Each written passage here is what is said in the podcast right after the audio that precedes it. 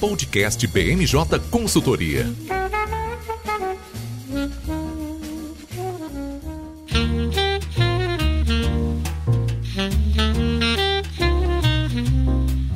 Olá pessoal, tá começando agora mais uma edição do podcast BMJ. Eu sou o Lucas Fernandes e, como sempre, nós trouxemos um time de especialistas para conversar aqui comigo hoje. Vão participar dessa edição a nossa consultora, Fernanda César. Tudo bem, Fê? Tudo bem, Lucas. Eu acho que eu tô quase virando co-host desse podcast, hein? Ah, ano que vem vai ser você aqui, viu, Fernando? Abre o olho. Também aqui com a gente o coordenador de Comex da BMJ, Leandro Barcelos. Tudo bem, Leandro? Oi, Lucas, tudo bem? Não venho com tanta frequência quanto a Fernanda, mas é um prazer estar aqui. É porque o Leandro é difícil de, de conseguir a agenda dele, tá sempre em Genebra, na Europa. É, é, outro nível, né, Leandro? E fechando o time de hoje, o nosso consultor de análise política, Nicolas Borges. Tudo bem, Nicolas? Oi, Lucas, tudo certo. Um prazer estar de volta com vocês. Bom, pessoal, chamamos esse time de craque para conversar aqui comigo hoje, porque a gente tá com a pauta recheada, como sempre. A gente vai falar sobre a MP do Drawback, um instrumento muito importante para o setor produtivo e, como não podia deixar de ser, né, o governo brasileiro deixou para a última hora para cuidar dessas questões e é um ponto bem sensível que não está saindo muito na mídia, mas que vale a pena a gente comentar para esse final de ano. E a gente fala também sobre a prorrogação dos regimes especiais de importação do Mercosul, um tema que também estava ali na deadline para ser resolvido até o final do ano e a gente teve ah, algumas respostas em relação a isso nessa semana. E a gente fecha a pauta de hoje falando sobre algumas é, movimentações é, do Congresso nessa última semana legislativa. A gente comenta sobre a PEC dos precatórios, que depois de receber modificações no Senado, avançou na Câmara e a gente já deve ter a promulgação ainda antes da entrada do recesso. A gente fala também sobre outras pautas, como o BR do Mar, o refinanciamento da dívida das microempresas e o projeto de lei que visa regulamentar os jogos de azar, né? Um tema bem polêmico que já estava na pauta há algum tempo e que está causando bastante dor de cabeça para o governo. A gente comenta também sobre a questão dos vetos que ainda estão em aberto e que são o principal impeditivo para que o orçamento de 2022 seja votado e o assunto do momento, que foi a saída do Fernando Bezerra Coelho da liderança do governo no Senado. Isso tudo depois de sofrer uma derrota, né? O Fernando Bezerra Coelho estava tentando uma vaga no TCU, acabou perdendo pro Anastasia lá de Minas Gerais. E saindo de Congresso, a gente comenta sobre eleições. A gente teve algumas movimentações essa semana, apesar de nenhum pré-candidato novo ter se lançado. A gente tem operação da PF contra os irmãos Gomes, né, Ciro e Cid Gomes, que já foram governadores do Ceará. A gente fala também sobre o desembarque do Alckmin do PSDB. Era uma novela antiga e que finalmente a gente teve a formalização nessa semana. E para aproveitar o Nicolas, espremer até a última gota dele aqui no podcast, a gente comenta também sobre eleições no Chile, que tem o segundo turno no próximo domingo. A gente vai falar um pouco sobre expectativas sobre essa corrida presidencial. A gente está gravando esse podcast na quinta-feira, dia 16 de dezembro, e ele vai ao ar na sexta-feira, dia 17, em todas as plataformas de streaming.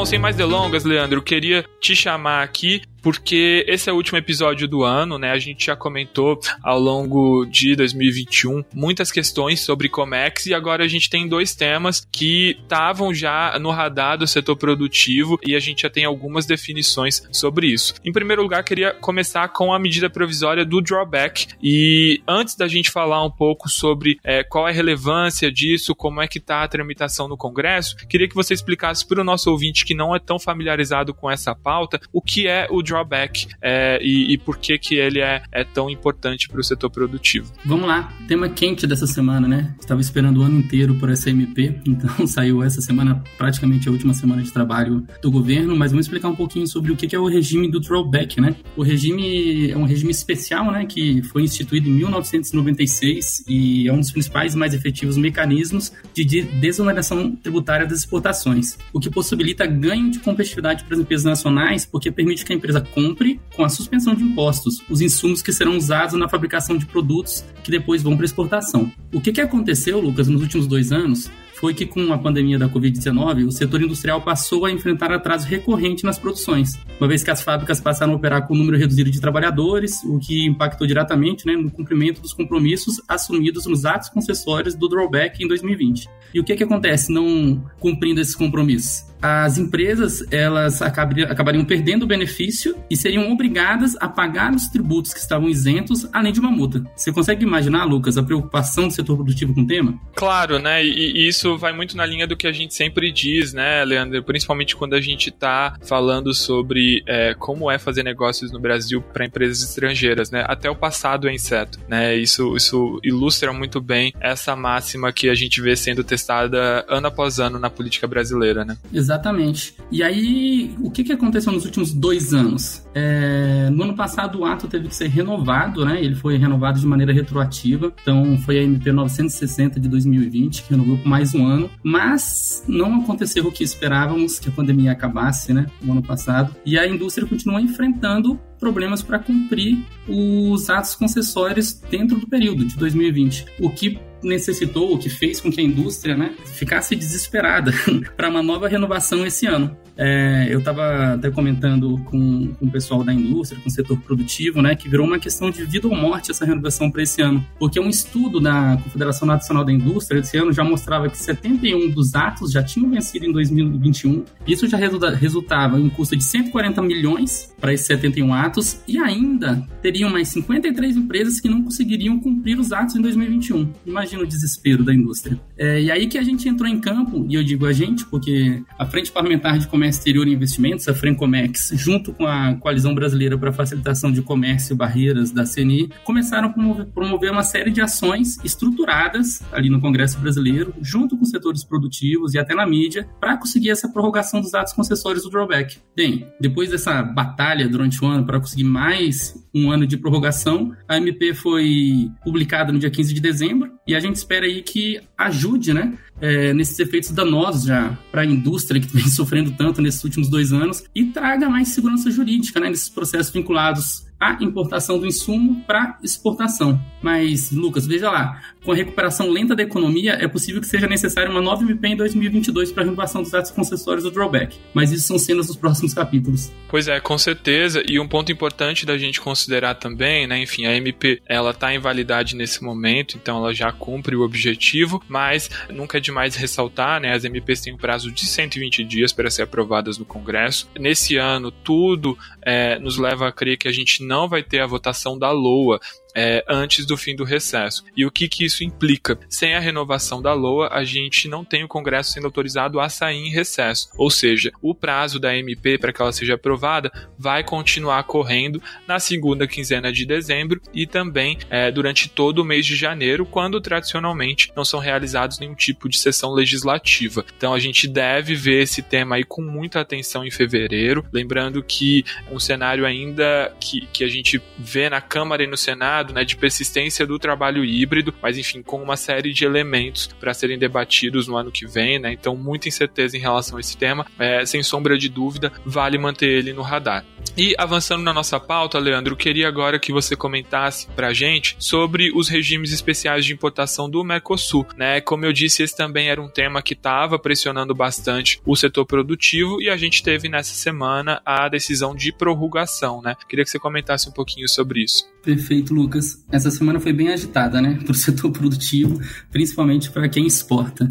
E essa é uma notícia esperada durante muito tempo, né? Desde o começo do ano, a indústria já está bem preocupada sobre a prorrogação dos regimes especiais de importação do Mercosul, é, principalmente depois que o Brasil assumiu a presidência pro tempore no meio do ano do Mercosul e é, acelerou um pouco as discussões sobre a LETEC, mas agora no final do ano, é, exatamente nessa semana, né, o Mercosul aprovou a prorrogação dos regimes especiais de importação durante a sua última reunião, que aconteceu em 10 de dezembro, mas foi divulgada essa semana, né? Então, todos os regimes especiais de lista de exceção, a LETEC, o regime de ex-tarifários para bens de capital, bens de informática e telecomunicação, e agora todos os regimes têm validade até 2028. Essa prorrogação ficou até um pouco acima do esperado pelo governo brasileiro, que seria de cinco anos, né? Mas isso dá um fôlego para a indústria respirar dentro desses regimes. E vale ressaltar, né, Leandro, que a Letec é, é, muito importante. A gente viu desde o início do governo Bolsonaro, né, o Paulo Guedes tendo altos e baixos com o Mercosul, mas a Letec é algo que ajuda a dar um, um, uma certa. evitar tantos conflitos dentro do bloco, né? Que é dentro dessa lista de exceções que os países são livres para não aplicar a tarifa externa comum, né? É, então é bem relevante a gente ver uma, uma resolução nesse, nesse elemento, né?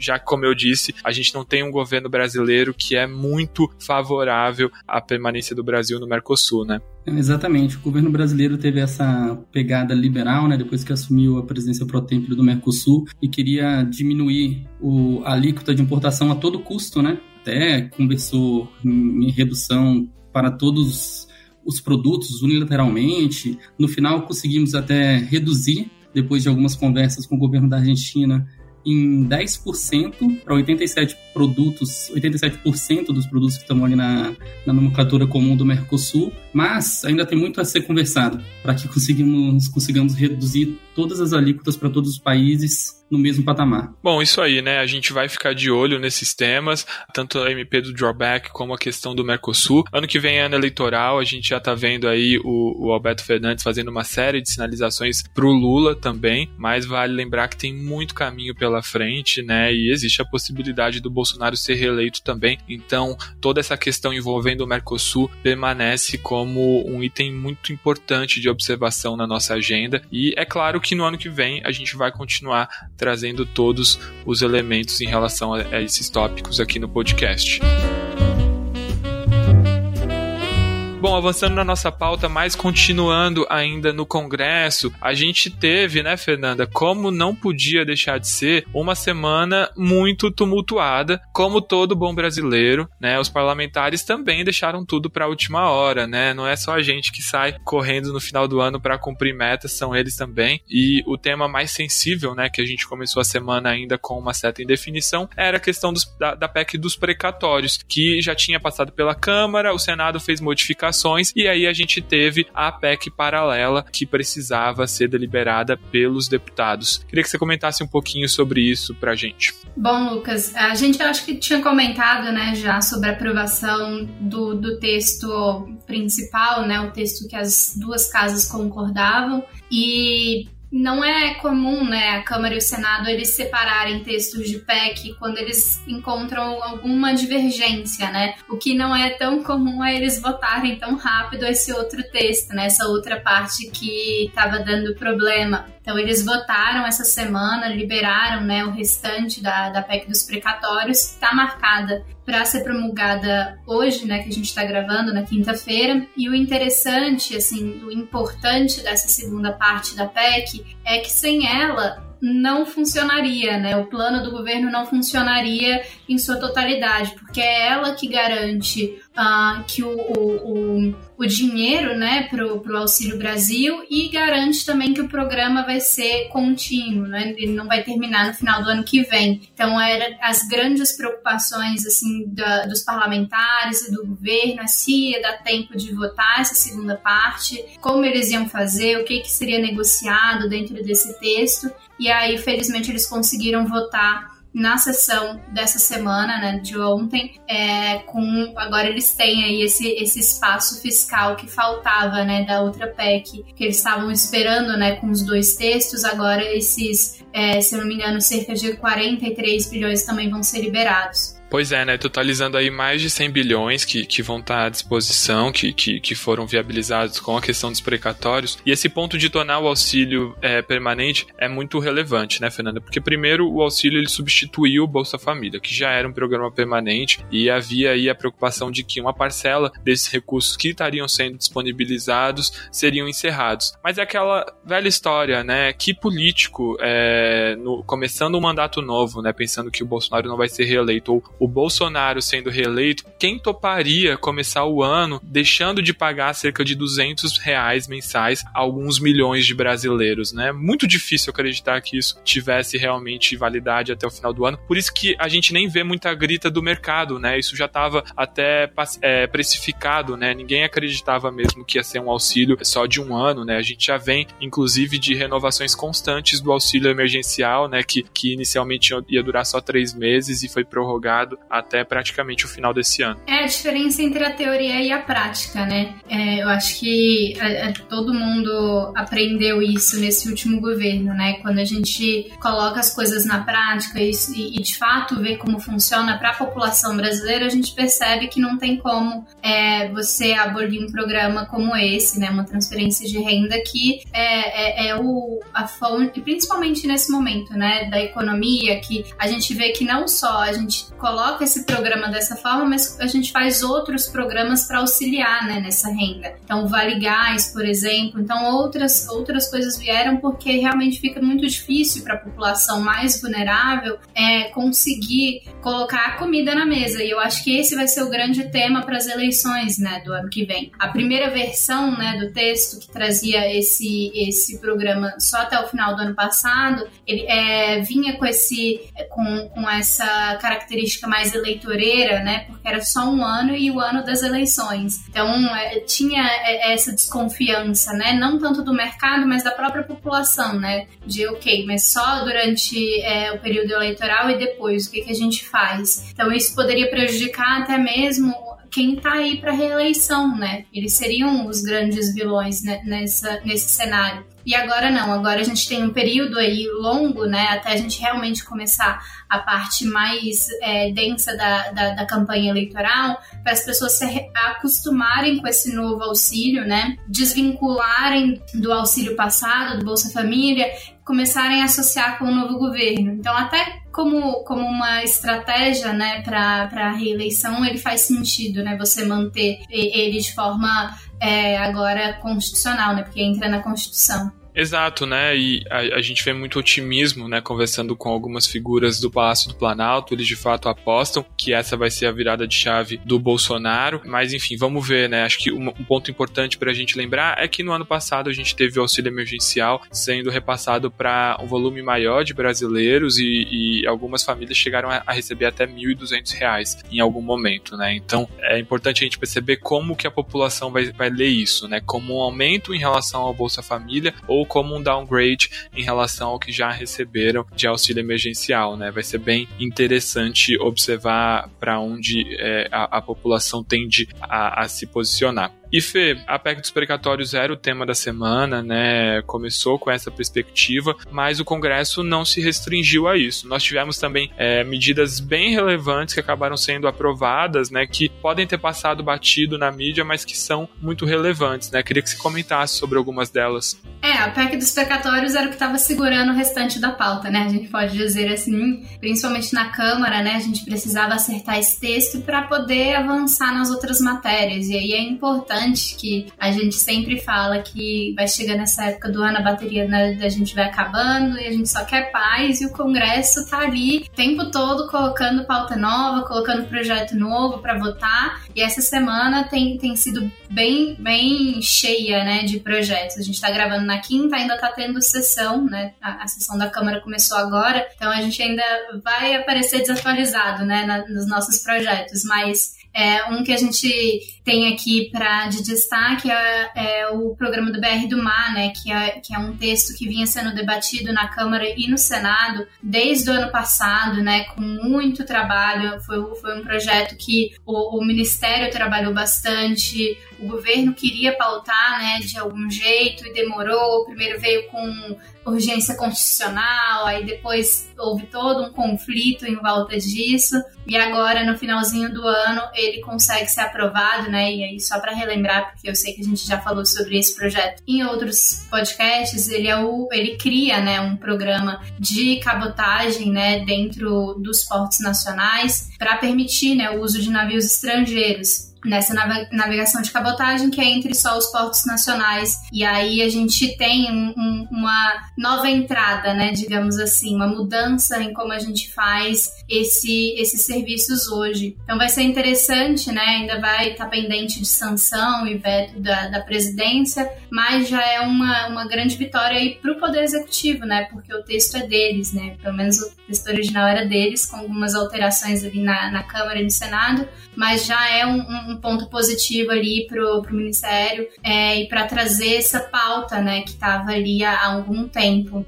E que é uma questão também que, que tem que ser é, acompanhada com atenção, porque pode, é, de alguma maneira, impulsionar a greve de caminhoneiros, né? A cabotagem seria uma alternativa para tirar a dependência, né, do, do transporte de carga no Brasil do modal rodoviário, né? Passando também para o transporte em rios, então é importante a gente ficar de olho, né, nessa questão. A gente já viu o, o Bolsonaro em algum momento do ano sinalizando um auxílio caminhoneiro, né? Os caminhoneiros não gostaram dessa ideia, chamaram de vale esmola, mas é um ponto de atenção e que com certeza a gente deve ver se desdobrando é, na questão da política de preços da Petrobras no ano que vem, né? A, a pressão fica cada vez maior e, e acredito que é difícil para o governo é, se segurar sem talvez pensar numa questão do fundo estabilizador de, de, de preço de combustíveis, já que o PL que visa congelar o ICMS está barrado no Senado. É, Rodrigo Pacheco até o momento está dizendo que não vai colocar ele em votação. É, e foi avançando também, nós tivemos a questão do refinanciamento da dívida das microempresas, né, que também era outro tema bem importante. É, lembrando que as microempresas foram as que mais sofreram com essa pandemia, né? É, esse, essa questão do, do refinanciamento, ela é interessante, né, porque desde, desde que começou, né, o ano, a gente vê muitas empresas, né, e principalmente as micro e pequenas, sofrendo bastante com a economia. Então, a, a tentativa, né, porque ainda está na pauta de hoje, de, de ver se conseguem votar esse projeto ou não, é muito interessante, né? O, o relator já apresentou, é, é, um projeto que esse, é, esse em específico era um projeto que estava aguardando a votação de precatórios para poder entrar na pauta, porque precisava resolver como é que você libera dinheiro, como é que você planeja o orçamento para poder colocar um, um, refinanciamento de dívidas e, e, colocar ali algumas questões de recuperação judicial e como é que vai, vai seguir para essas empresas, né? O, o grande desafio agora é conseguir acordo dentro do plenário, sabendo que a gente tem polêmicas de final de ano, né? O, na terça-feira, a expectativa era que o Lira estava querendo pautar a urgência para jogos, né? Jogos de azar, e a bancada evangélica não queria, né? Essa é uma pauta que a bancada evangélica tem travado há muito tempo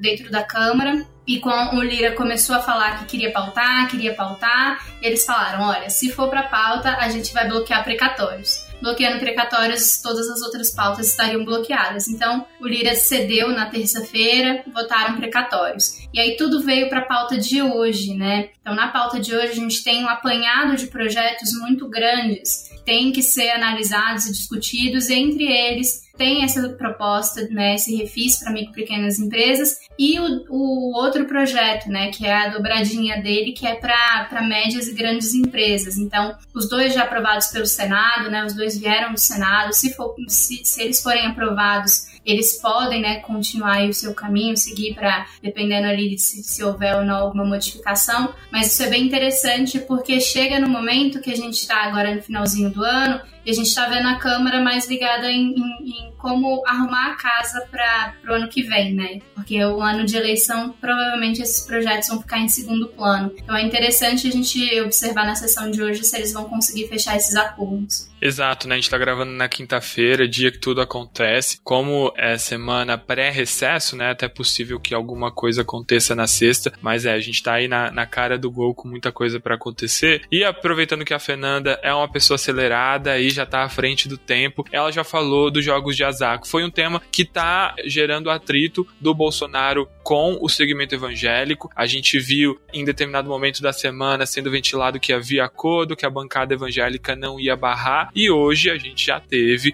uma nota oficial da Frente Parlamentar Evangélica que representa mais de 100 deputados afirmando que não tem acordo para votação. Isso que a gente está falando, né, Fernanda, só da votação da urgência, não é nem do mérito da matéria. Olha, e é um projeto que está há 30 anos sendo discutido dentro da Câmara dos Deputados, né? Só para a gente entender a complexidade do tema, né? E, e eu vou falar, não era um tema que eu esperava ver agora no final do ano, né? Ele pegou muita gente de surpresa, né? Sendo pautado, né? O Lira dando, começando dessas declarações na semana passada de que iria pautar é, e traz, né, para pra gente essa dinâmica nova, né? Que a gente vai ver melhor no que vem, né? Do Bolsonaro entre essa bancada é, de costumes, né? Que a, a bancada à frente parlamentar evangélica representa, e o Centrão, né, que normalmente levanta essas pautas é, e como ele vai se posicionar, porque o, o a, a, frente parlamentar, né, que tem ali o, o, o, deputado Cezinho de Madureira como presidente, já falou que conversou com o presidente que se a Câmara aprovar ele veta, mas em contrapartida, um dos pontos que estão levando esse projeto para se né, tentar uma deliberação dele, é que ele poderia ajudar no turismo, né, do Brasil. Porque como a gente sabe, é, os, os cassinos, né, e, e, essas outras modalidades, eles tendem a, a, a aumentar, né, a, a, frequência, os frequentadores, né, nas cidades ali, principalmente Rio de Janeiro, né, que é onde eles estudam em colocar esses, esses estabelecimentos. Então seria interessante, né, mas o, a bancada evangélica não é a única, né, que está bloqueando esse projeto. Assim, eu acho que vale a gente fazer esse adendo, porque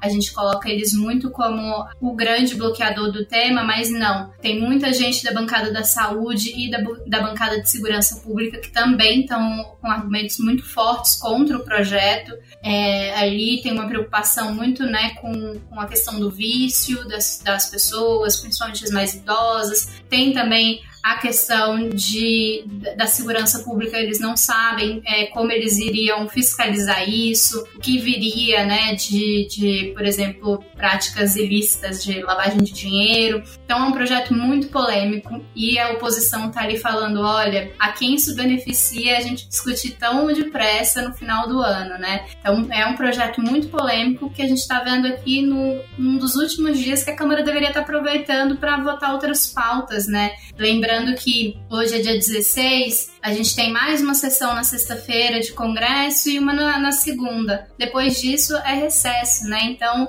é, é interessante a gente observar é, por, a, o motivo por trás desse projeto. É, vale ressaltar aí, né, que é, o que está sendo debatido é a votação desse projeto, né, da urgência lá na Câmara, mas o Ciro Nogueira, antes de pedir licença, né, do mandato de senador, ele já tinha apresentado um projeto de lei no Senado que visa regular os jogos de azar, né? Então, com certeza, tem esse interesse aí do governo. A Fernanda ressaltou muito bem, né, a importância para o turismo. O Bolsonaro se preocupa muito com isso, né? Já falou algumas vezes de transformar o Nordeste como Caribe brasileiro. E dentro da, da proposta que vai ser votada tem a questão de resorts com cassinos, né? Então, tá bem de olho nessa questão do, do turista estrangeiro também. Mas é, a Fernanda sintetizou muito bem todo esse ambiente, né? É uma pauta que enfrenta a resistência de diversos de diversos lados. E a gente vai ter que ver agora como é que fica esse casamento do Bolsonaro com o Centrão. A gente já comentou aqui no episódio da sabatina do Mendonça, né, o quanto alguns segmentos dos evangélicos ficaram insatisfeitos com o comportamento do Palácio do Planalto, que abandonou Mendonça é, nos meses em que ele foi indicado e a sabatina não era agendada. Então esse é mais um ponto de atrito que mostra que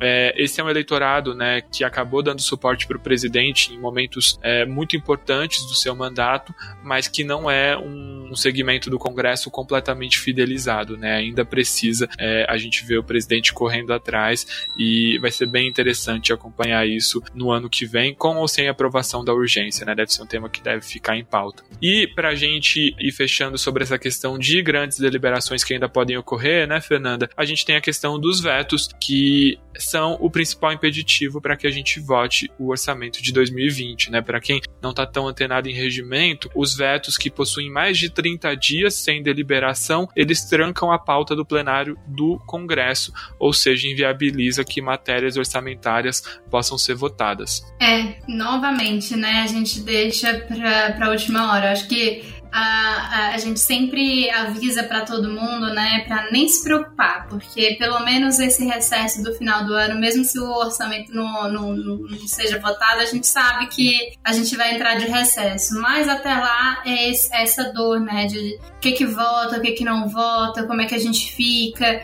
E os, os vetos, né, eles já foram, assim, um grande é, atrito, né? Já trouxeram um grande atrito na semana passada, né? Que a gente tinha suposto acordo uh, entre os parlamentares e o governo e de repente esse acordo não prosseguiu, né? O, ali houve é, rumores que o próprio ministro da Economia, o Paulo Guedes, teria tirado o acordo de alguns dos vetos e isso ficou durante a semana, né? Então agora a gente tem mais ou menos, né, acertado. E eu digo mais ou menos porque até a gente iniciar essa sessão a gente não pode confiar, mas a gente tem mais ou menos acertado uma sessão para sexta e uma sessão para segunda para definir os, os vetos. E aí sim a gente iria, né, para eles podem, né, chamar uma sessão é, ali rapidamente para votar o orçamento, mas se não, a gente iria iniciar o ano que vem é, sem o orçamento fechado, votado é, pelo Congresso, e aí ele seria votado só em fevereiro. Isso não é uma coisa incomum, né? Aconteceu esse ano, ano passado, né? Ele foi votado só esse ano. Então não é incomum, mas também não é a melhor opção, né? O, o governo fica em apuros ali tentando é, fazer render o dinheiro, né, durante os primeiros meses do ano, e isso acaba afetando bastante a economia, né? Então não é o melhor dos mundos para a gente, comparando com esse momento que a gente está vivendo agora, mas também não é um impeditivo. O governo consegue rodar sem maiores desgastes no início do, nos primeiros meses. Exato, né? Vale lembrar que aqui no Brasil a gente não tem a figura que acontece nos Estados Unidos do shutdown, né? Quando o orçamento não é votado, o governo paralisa até haver uma deliberação. Aqui o que acontece é que o governo tem um dozeavos do orçamento do ano anterior a cada mês em que o, o enquanto o orçamento não for votado, né? Mas como a Fernanda disse, traz a imprevisibilidade, dificulta bastante a questão de planejamento.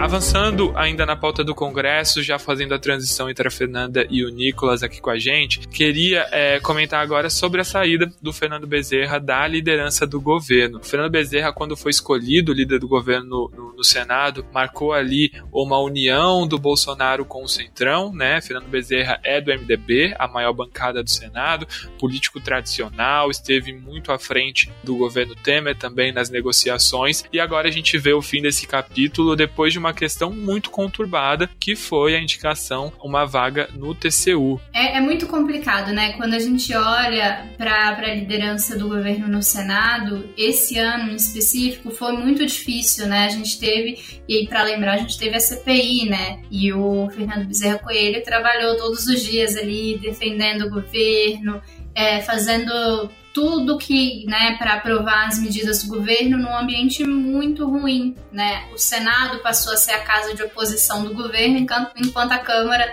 era ali a maior aliada do executivo. E nessa nessa configuração, ele esperava que no final do ano ele conseguisse garantir essa vaga para o TCU, porque o mandato dele acaba no que vem. Então, né, já facilita ali muita coisa, né? E não foi isso que aconteceu, apesar de que no dia anterior da votação, o placar ainda estava, né, pelo menos para ele, estava dando que ele seria é, eleito, né, ele seria aprovado. Então foi muito difícil, foi um baque muito grande, porque você tinha três senadores ali concorrendo, três senadores que representam linhas diferentes, né, então para lembrar, a gente tinha o Antônio Anastasia, que é do PSD de Minas Gerais, a gente tinha a Cátia Abreu, que é do PP de Tocantins, e o Fernando Bezerra Coelho, do MDB de Pernambuco. Então, é, eram linhas diferentes, eles representavam posições diferentes e o governo abriu mão, né? Eu acho que na, na falta de uma expressão melhor é isso que aconteceu. Eles abriram mão do, do Fernando Bezerra Coelho com medo da Cátia Abreu ser eleita, né? Ter o nome aprovado e aí deram para o Antônio Anastasia, o que agradou bastante o presidente do Senado, né? Aí a gente tem que deixar essa vitória ali pro, pro Pacheco, né? É, ele traz isso aí vocês podem me ajudar, porque em menos de um mês, né, na, na troca de partido dele, ele leva essa vitória para dentro de casa. Então isso é muito interessante, essa dinâmica dentro do Senado, mostra que o Senado, o governo realmente não tem é, tanta estabilidade, né, com sua base, não tem tanta troca, né, ainda está construindo isso com esses, esse novo casamento que surgiu com o Centrão, mas que não tem tanta lealdade assim, não. Então os senadores vão ficar bem é, bem de olho nessa relação, porque foi um baque muito grande. Ele não tinha outra saída, né, nesse momento, a não ser entregar o cargo, né? É, ficou muito. Uh, o clima não ficou muito bom, né? Então ele entrega o cargo, mostra de novo que o governo não se preocupa tanto assim com seus aliados ali dentro do Senado, né? Você falou anteriormente sobre a sabatina, né, do André Mendonça no Senado, mostra esse, esse relacionamento ali meio conturbado. Mas vamos ver, né, quem eles vão escolher ali para ser liderança no ano que vem. Eles precisam escolher bem, porque senão o Senado vai continuar se posicionando como uma casa de oposição e isso pode ser muito perigoso, né? Apesar da Câmara ter um protagonismo maior, o Senado é a casa que pode barrar os projetos. Sem contar também, né, que o Bezerra teve uma participação bastante importante é, em uma das pautas prioritárias para o governo para esse fim de ano, que foi a PEC dos precatórios, né, que chegou é, no Senado Federal enfrentando bastante é, divergência e bastante resistência ali na casa, e o Bezerra foi o senador que foi responsável por fazer essa costura, né, entre a oposição e, o, e outros blocos do, dos senadores. Então, eu acho que o governo tem esse grande desafio agora, escolher um nome que tem um bom trânsito aí para conseguir negociar algumas pautas caras entre a oposição e senadores independentes, já que o Bezerra, de uma certa forma, como a gente pôde ver com a PEC dos precatórios, cumpria com esse requisito, né? Alguns bastidores dizem que um dos principais cotados é o Marcos Rogério, um, um, senador também que teve bastante influência aí ao longo da CPI da pandemia, mas não é um senador que tem esse trânsito tão é, bem articulado com, com os demais senadores como o Fernando Bezerra tinha anteriormente. Exato, né? O Marcos Rogério vem do DEM, é uma bancada menor no Senado, né? O Bezerra Coelho conseguia, é, em alguns momentos, levar a bancada do MDB, que hoje se posiciona bem independente, para algumas votações favoráveis no Senado. Só não queria perder de vista também essa questão do TCU. É, o TCU, apesar do nome, né? Tribunal, ele é um, um, um organismo que está atrelado ao legislativo, ele tem independência funcional, mas é um organismo que se atrela ao legislativo, isso vale também para os TCEs, os tribunais estaduais que são vinculados às assembleias legislativas dos seus respectivos estados. TCU toma decisões muito importantes, se pronunciou, por exemplo, em questão a pedalada do, do, do governo Dilma, uma série de outros elementos e pode criar dores de cabeça muito importantes para o governo federal. Essa vaga, essa indicação, não é a indicação do poder executivo que estava em jogo, é uma indicação do poder legislativo mesmo, e então por isso que a gente teve três senadores disputando voto a voto, né? Eles podiam se colocar lá. O que é importante ressaltar é todos os senadores que são muito diferentes entre si, mas que têm um ponto em comum, que é o fim do mandato. Né, todos eles teriam que passar por eleição caso não sejam aprovados. O é, Fernando Bezerra Coelho né, saiu muito ferido com o governo, porque, como a Fernanda apontou muito bem, é, esse é um ponto que a gente escuta de vários aliados e ex-aliados do presidente, de que ele abandona mesmo, de que é muito difícil manter compromissos e que isso é algo que, que pesa na hora de formar alianças. E o Fernando Bezerra estava especialmente num momento muito delicado, porque o filho dele, um dos filhos, é prefeito de Petrolina e vai tentar o governo do estado, e o outro outro é deputado federal. Ou seja, não daria nem para o Fernando Bezerra Coelho, vendo que é uma eleição tão difícil, né, a majoritária para o Senado e para a Câmara, porque aí ele poderia colocar o próprio filho, o deputado federal, em risco. Então, de fato, foi um abandono completo e a gente escuta o Fernando Bezerra falando atualmente em se aposentar da vida política, né? Um, algo, algo bem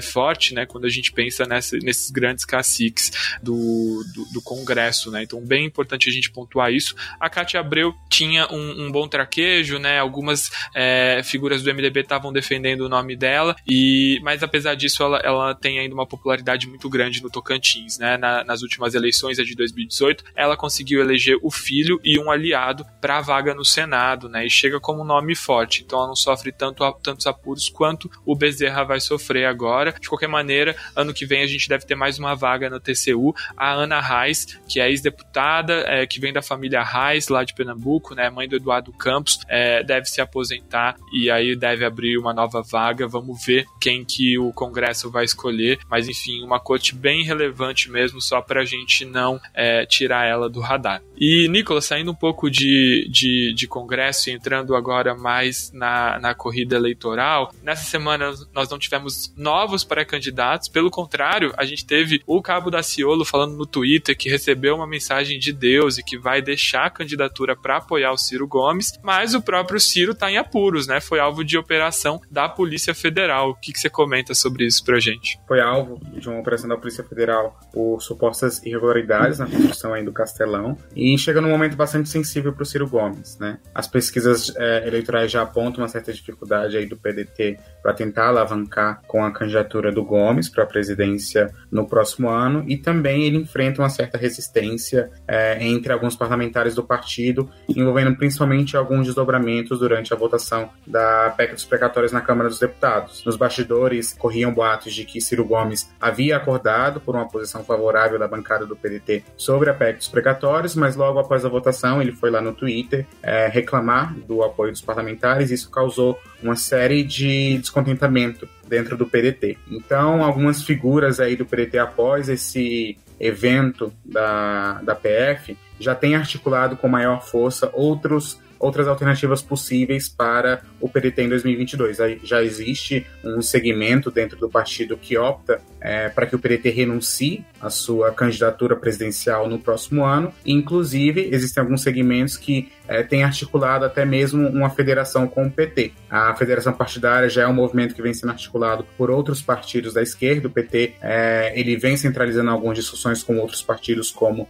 o PSB e o PCdoB, e também parece ser uma alternativa viável aí para o PDT que teme é, com que esses novos desdobramentos possam influir no resultado da Câmara dos Deputados no próximo ano, já que essa questão da federação partidária é, vai ter um peso muito importante sobre é, a definição das cadeiras no Poder Legislativo no próximo ano a nível nacional, mas também é, a nível é, regional. Então, chega em um momento bastante delicado o Ciro Gomes, é, por causa dessas dissonâncias dentro do próprio partido, e a gente precisa entender agora e observar como é, o próprio partido vai querer se posicionar, principalmente quando a gente consegue é, perceber que o próprio PDT enfrenta até mesmo uma certa dificuldade com a chegada do Sérgio Moro aí apontando como um dos nomes mais viáveis para a terceira via nesse momento. E é engraçado ver o quanto essa operação da PF acaba servindo de munição para candidatos em espectro muito diferente. Então a gente teve Lula, Dilma e uma boa parte de políticos expressivos da esquerda, incluindo também Marina Silva, manifestando solidariedade ao Ciro Gomes e levantando o questionamento de que essa operação da PF pode ter tido interferência do governo federal e ter recebido uma finalidade política para isso. É, esse é um discurso que já vinha sendo usado por outros integrantes da esquerda, mas chama atenção uma unidade, né, do Lula e da Dilma, por exemplo, em apoiar o Ciro Gomes. É, a Glaze Hoffman, presidente do PT, também apoiou, a despeito de um, algumas críticas muito fortes que estavam sendo feitas pelo Ciro contra o Lula é, até pouco tempo atrás, né? Então, é, isso aí já vai mostrando um pouco dessa dinâmica e quanto o PT tem interesse em ir se aproximando aos poucos do PDT para ir neutralizando uma candidatura do, do Ciro Gomes, né? Fazer com que ele desista de concorrer à presidência. E junto a isso, também acaba fortalecendo o discurso do Sérgio Moro, né? Vamos recuperar. Ele saiu do Ministério da Justiça acusando o Bolsonaro de interferir politicamente na Polícia Federal. Então isso também acaba confluindo para fortalecer a narrativa do Moro, né? Ele não se pronunciou muito sobre o tema até agora, mas vamos ver como ele vai se comportar é, se essa investigação vai avançar. E antes de passar para outra pauta, só queria comentar um bastidor aqui é que a gente estava discutindo é, nessa semana, né? O time do, de análise política da BMJ sobre os candidatos que vão se lançar efetivamente na disputa e a gente já coloca o Ciro naquela questão de incerteza, né? A gente vê muitos deputados do PDT com interesse em apoiar o Lula já no primeiro mandato. Esse bastidor que o Nicolas trouxe também de que o comportamento do Ciro na votação dos precatórios foi muito mal recebido, isso ainda gera desgastes dentro do partido e isso também pode até não ir tão contra os interesses do Ciro Gomes, porque ele já está pontuando nas pesquisas pesquisas de intenção de voto abaixo do desempenho que ele teve nas eleições de 2018. Né? Ele ficou ali com algo como 12% dos votos válidos e ele está tendo dificuldade de, de, de, pontuar até 10%. Né? Na maioria delas já está aparecendo com apenas um dígito de intenção de voto. Então, Ciro Gomes está cada vez mais resignado né? de que ele se lança para perder e aí talvez ele comece a pensar em outros caminhos, talvez uma aliança lá no Ceará com algum algum outro tipo de cargo, nada é, dá para a gente descartar nesse momento. Agora, sobre outro tema, Nicolas, a gente teve o Geraldo Alckmin desfazendo o casamento com o PSDB, né? Casamento de mais de 33 anos. Não sei nem que boda, que, qual, qual é a pedra preciosa dessa boda, mas é um nome que é impossível saber de alguém que tenha mais a cara do PSDB do que ele, né, Nicolas? Certamente, Lucas.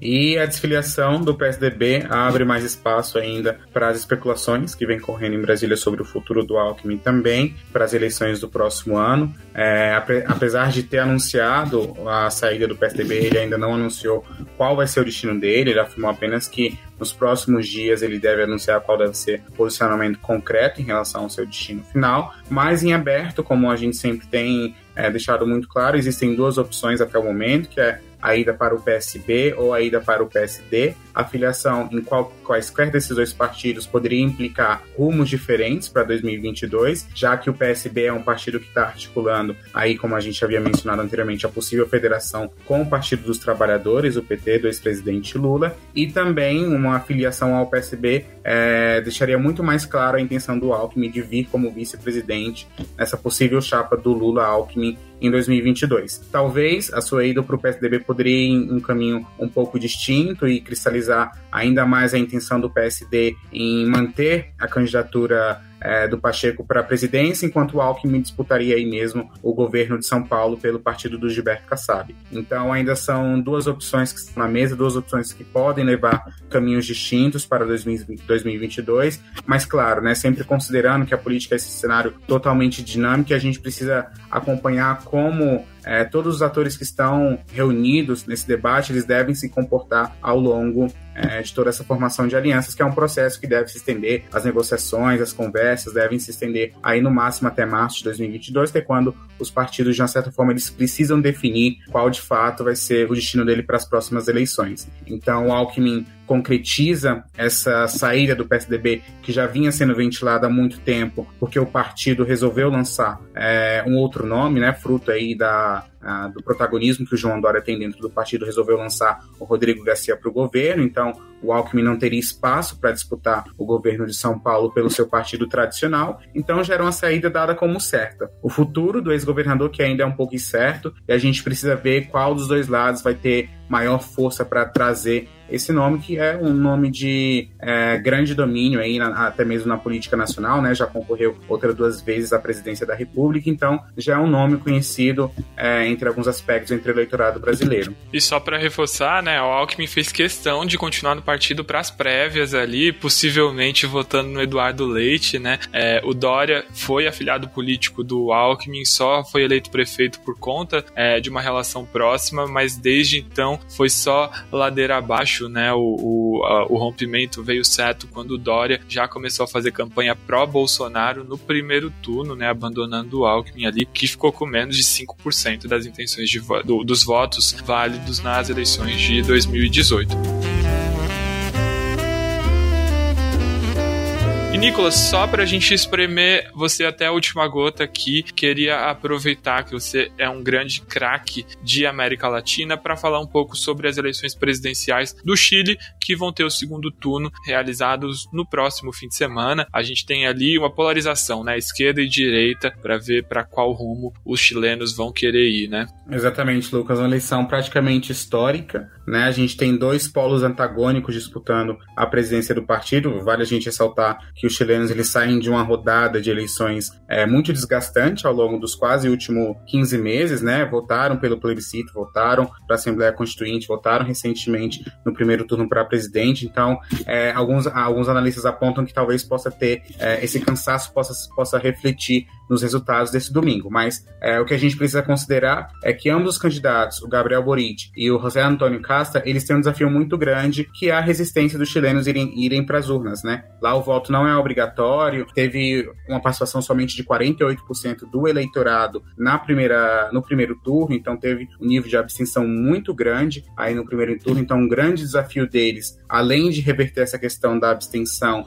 é saber para quem vai os votos do, dos outros 46% 46% dos outros candidatos que disputaram no primeiro turno. Então ainda é um cenário quase que indefinido nesse momento. É, historicamente, as pesquisas apontam, a história do, do Chile aponta, que é muito difícil é, que o candidato que é, tem maior vantagem no primeiro turno seja derrotado no segundo turno. Então, nesse sentido, se a gente fosse seguir a linha tradicional da história, o José Antônio Castro ele teria uma predominância sobre o Gabriel, sobre o Gabriel Boric. Mas as pesquisas apontam que hoje o Boric ele tem uma vantagem um pouquinho é, maior em relação ao seu, ao seu antagônico, Casta, que é um, um conservador aí da outra direita do Partido Republicanos, enquanto o Boric ele representa é, o outro extremo da esquerda disputando aí a presidência do Chile. Né? Então a gente precisa acompanhar, ainda não, tá, não é possível cravar qual vai ser o resultado. As pesquisas nesse momento apontam uma certa liderança do Boric, mas é, é também um cenário bastante dinâmico e vamos ver qual dos dois candidatos vai conseguir levar esses é, eleitores indecisos para as urnas, mas também a gente precisa acompanhar como é que vai ser essa migração dos, de votos dos outros cinco postulantes que concorreram no primeiro turno. É, né, Nicolas? O, o, resultado do primeiro turno foi muito apertado, né? Coisa de diferenças decimais ali entre os dois candidatos, por isso que talvez a história dessa vez seja. É, a gente tem a exceção que confirme a regra, né? Dessa vez. E é bem interessante ver que talvez o, o Chile nunca vá tanto para a direita ou tanto para a esquerda quanto nessa eleição, né? Nós já tivemos lá no Chile presidentes da, da centro-direita e da centro-esquerda, mas talvez a gente esteja indo mais pro, pro extremo nesse momento. Muito legal a gente acompanhar isso, né? Até porque o novo presidente tem como desafio conduzir esse processo de renovação da Constituição. Né? Os chilenos, como o Nicolas apontou, é, aprovaram em plebiscito a realização de uma nova constituinte para romper com a Constituição do Pinochet. Então, é um, um desafio também para o novo presidente, que chega num país muito rachado. Né? Vale ressaltar que o Sebastião Pinheira acabou de ser alvo de um processo de impeachment lá no Congresso chileno. O processo não foi é, aberto, né? não foi à frente, mas enfim, é, Sebastião Pinheira enfrentou enfrentou ali manifestações que eu diria tão ou mais expressivas quanto as que a gente teve no Brasil em 2013, né? Então é um cenário bem é, polarizado mesmo e com figuras mais a, a, aos extremos. Difícil da gente vislumbrar, né? Um caminho maior de pacificação aí pela frente. Então, bem é, importante a gente ficar de olho aí também nos chilenos, né? Já que algumas tendências que forem observadas lá podem se replicar aqui no Brasil nas eleições do ano que vem também. Bom, pessoal, queria agradecer demais a participação da Fernanda, do Leandro e do Nicolas aqui comigo hoje. Foi ótimo. A gente fecha essa edição do podcast de 2021. Agora a gente volta só em 2022, depois de um recesso merecido que eu e todo o time de comunicação vamos aproveitar aí. E em janeiro a gente já começa uma rodada de podcasts com perspectivas. Então vai ser alguns episódios aí bem interessantes do que esperar para o próximo ano. E é claro, a gente espera vocês aqui com a gente é, da mesma maneira que vocês já, já estiveram aqui com, conosco nesse ano de 2021. Um abraço a todos, Feliz Natal, Feliz Ano Novo e a gente se vê no ano que vem.